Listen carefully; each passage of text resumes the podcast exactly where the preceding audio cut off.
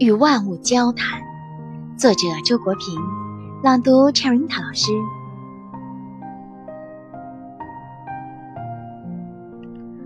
人习惯于以万物的主人自居，而把万物视为自己认知和利用的对象。海德格尔把这种对待事物的方式称作技术的方式。在这种方式统治下，自然万物都失去了自身的丰富性和本源性。缩减成了某种可以满足人的需要的功能，只剩下了功能化的虚假存在。他呼吁我们摆脱技术方式的统治，与万物平等相处。